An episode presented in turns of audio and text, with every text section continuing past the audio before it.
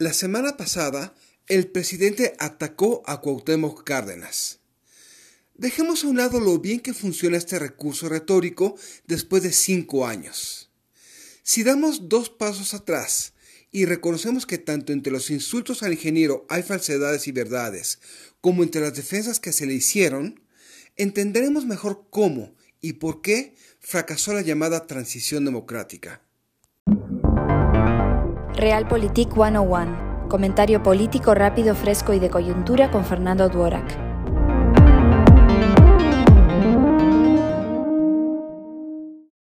Sin duda, Cuauhtémoc Cárdenas es relevante en nuestra historia, aunque el tiempo mostrará sus verdaderos alcances y limitaciones como a cualquier otra persona pública.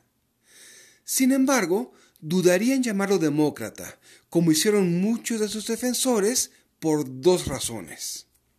Primera, la dinámica de descalificación, ataque, chantaje y bloqueo que hoy impera inició con el PRD. Segunda, Cárdenas fue por años el líder moral de un partido vertical, patrimonialista y dividido en corrientes o tribus que nada tenían en común aparte de impulsar las eternas ambiciones presidenciales de él y después de López Obrador. La única diferencia entre el PRD y Morena es que el segundo es más personalista.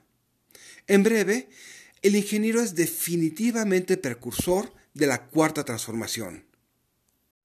Así, podemos reinterpretar la llamada transición democrática de 1988 a 2018 como la definición de reglas electorales confiables entre actores políticos que, salvo contadas excepciones, carecían de valores democráticos desconfiaban en empoderar a la ciudadanía y eran alérgicos a todo cuanto suenase a rendición de cuentas.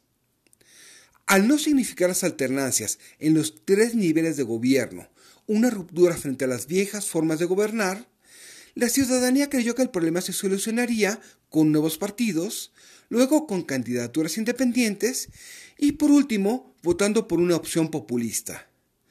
Todavía peor, la reforma electoral de 2007 convirtió a los partidos en oligopolios cerrados y poco competitivos.